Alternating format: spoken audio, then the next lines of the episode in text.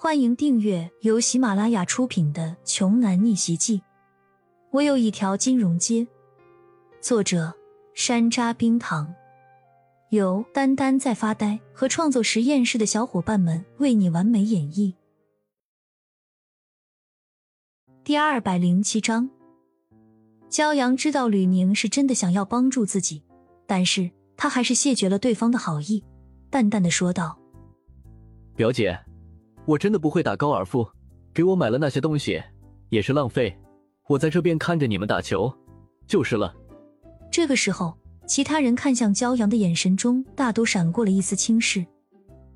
这个姓焦的，可真是一个丢人的乡巴佬、土包子。高尔夫是所谓的贵族运动，作为上流社会大家族的子弟，他们从小接触的必修项目就是高尔夫，哪怕就算是水平方面。并不如吕宁和吕旭那么精通，其他几个人也都是会打两杆的。也正因为所以，他们对那些不会打高尔夫的人抱有一种天然的优越感。每人在导购的耐心指导下，购买了自己称心如意的套装，总的算起来花了的有数百万。每个人拿着手中崭新的球杆，兴奋不已。各位，您是要去独立场地呢，还是去公共场地呢？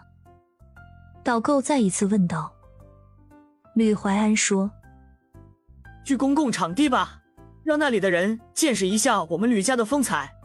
这种装逼的时刻的怎么能错过呢？当然是在公共场地享受着周围的欢呼与崇拜才带感啊！”吕家的其他人也深表同意的点了点头。只有走到一处，接受万人崇拜的目光，才是他们的人生。骄阳摇了摇头，果然是家族子弟的烈性啊！在导购的带领下，一群人来到了公共场地。这里有一百多个击球点，客人只需要在击球点将球打出即可，不用去场地捡球，因为全程都有球童在场地忙碌着。吕怀安等人挺着胸膛，浩浩荡荡的来到场地，不凡的打扮和气质瞬间就吸引了场地中所有人的视线。快看，这群年轻人什么来历？这么拽！有人问道。这你都不知道？吕家听说过没？这些少男少女都是吕家的第三代。他旁边的人回答说：“原来是吕家，怪不得一个个气宇轩昂呢。最后面那个啥也没拿的也是。”说着，那人指了指最后面散步时的骄阳。看到骄阳后。他旁边的人也不知道，说：“大概是跟着这群富少的球童吧，连球杆都没有。”骄阳被所有人误认成了捡球的球童。吕怀安暗自窃喜，只要见到骄阳被别人看不起，他就很高兴，很兴奋。骄阳在才不在意别人说什么呢。来到场地之后，找了一个位置，一屁股就坐了下来。这边的休息区都有准备精美的点心和饮料，骄阳就这么吃着点心，喝着饮料消磨时间。这可把周围的人看傻了，从来没见过这么嚣张的球童。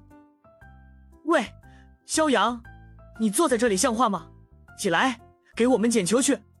吕怀安又过来找茬儿。既然你已经被当场的球童，那就干脆做球童的工作好了，在这里吃吃喝喝，令吕怀安的心里很不爽。骄阳懒懒的抬了抬眼皮，说：“怎么，我是靠你们进来的，还是说我花了你们一分钱了？凭什么让我捡球？别以为我不知道你是怎么进来的，想在这里玩下去，就老老实实听我的话。”吕怀安低声威胁说道。这倒让骄阳有些惊讶，他知道自己是被保罗的请进来的了。于是骄阳说。那你说说我是怎么进来的？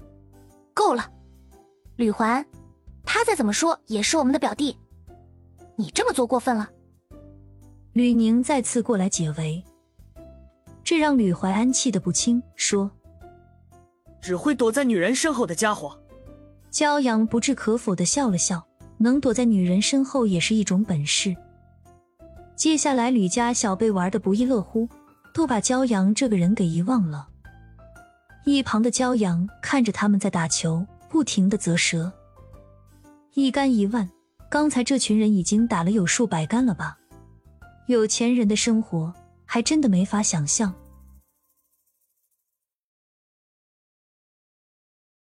本集播讲完毕，想听更多精彩内容，欢迎关注“丹丹在发呆”。